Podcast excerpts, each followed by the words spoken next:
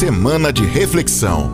Amigo Rio Aos 16 de abril de 1927, num sábado de aleluia, na Alemanha nasceu o Papa Bento XVI, sendo batizado naquele mesmo dia.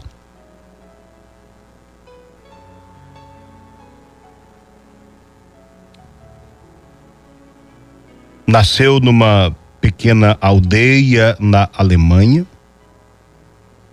num povoado muito católico da região da Baviera. Os lugares dos quais o Papa tem boas lembranças das, são sua casa natal e a paróquia Santo Osvaldo, onde ele recebeu o batismo e foi iniciado na vida cristã. Foi batizado com o nome de Joseph Ratzinger, viveu apenas os oito primeiros anos na povoação onde nasceu, mas voltou lá várias vezes. Em 2005 ele foi eleito papa e escolheu o nome de Bento XVI.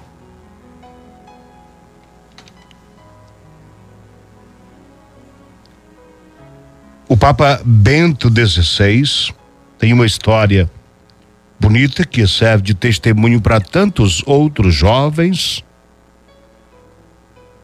Durante a sua juventude, a fé e a educação da sua família prepararam-no para a dura experiência dos problemas relacionados ao regime nazista que tinha começado no seu país. Ele recordou-se de ter visto o seu parco açoitado pelos nazistas antes da celebração da missa e do clima de grande hostilidade à Igreja Católica na Alemanha naquele período.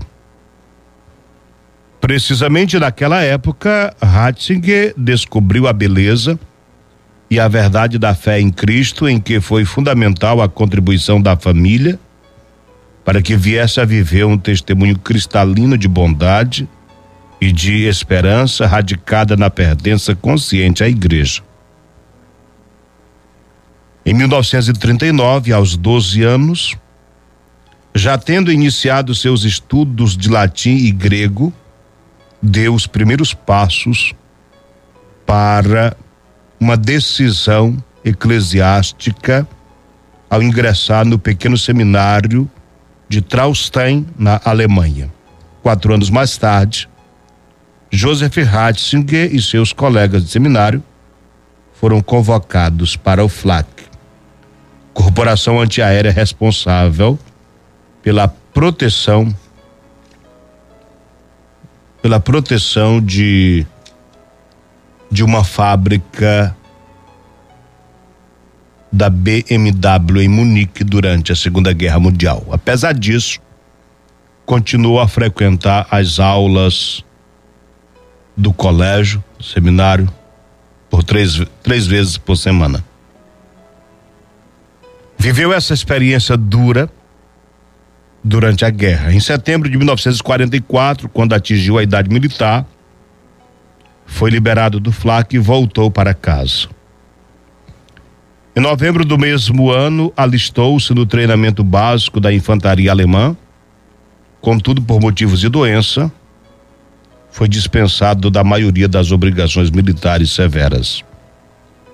Em abril de 1945, com a aproximação das forças aliadas, desertou do exército e se dirigiu para sua casa Lembrando esse acontecimento, ele escreveu certa vez, dizendo: Poucas vezes senti tão intensamente a beleza de minha terra como nesse retorno de um mundo desfigurado pela ideologia e pelo ódio que era a guerra. Quando chegaram a seu vilarejo, os americanos estabeleceram um quartel-general na casa de Ratzinger o qual foi identificado como soldado alemão. Em razão disso, foi preso e enviado a um campo de prisioneiros de guerra. Conta-nos ele o seguinte: Ali estavam uns 40 mil homens.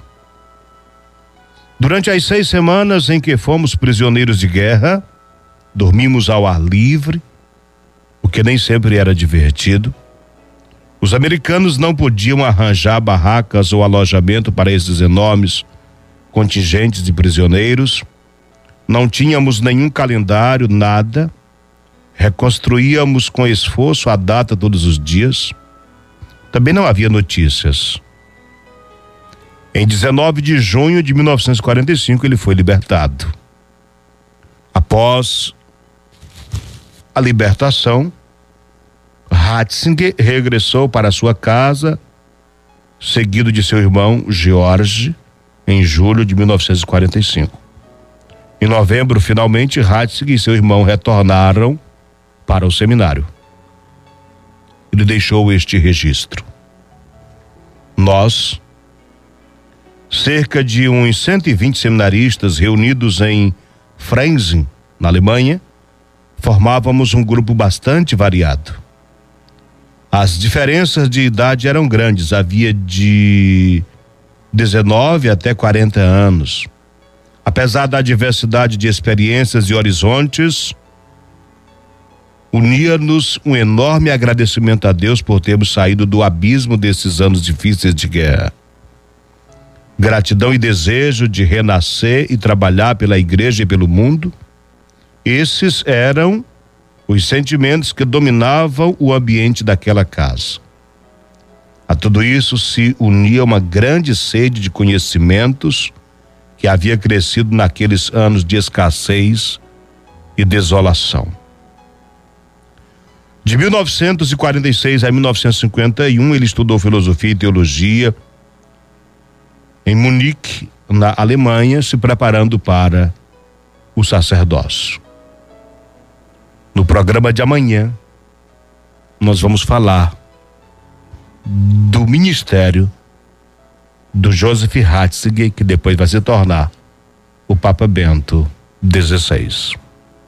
O que nós escutamos hoje nesta reflexão são as provações desse homem de Deus na sua infância e na sua adolescência e juventude em tempos de Segunda Guerra Mundial. Uma vez Jesus disse para os seus discípulos: Vós sois o sal da terra e vós sois a luz do mundo. Que a vossa luz brilhe diante dos homens, para que eles vejam as vossas boas obras e glorifiquem o vosso Pai que está nos céus. E nós, da Rio Mar, na comunhão com todas as nossas emissoras parceiras, na comunhão com todos os colaboradores do nosso clube de evangelização, estamos conhecendo o testemunho desse discípulo missionário Joseph Ratzinger Bento XVI. Causa da sua vida, do seu testemunho, das suas boas obras, glorificamos a Deus. Você acompanhou Semana de Reflexão. Amigo Rio Mar.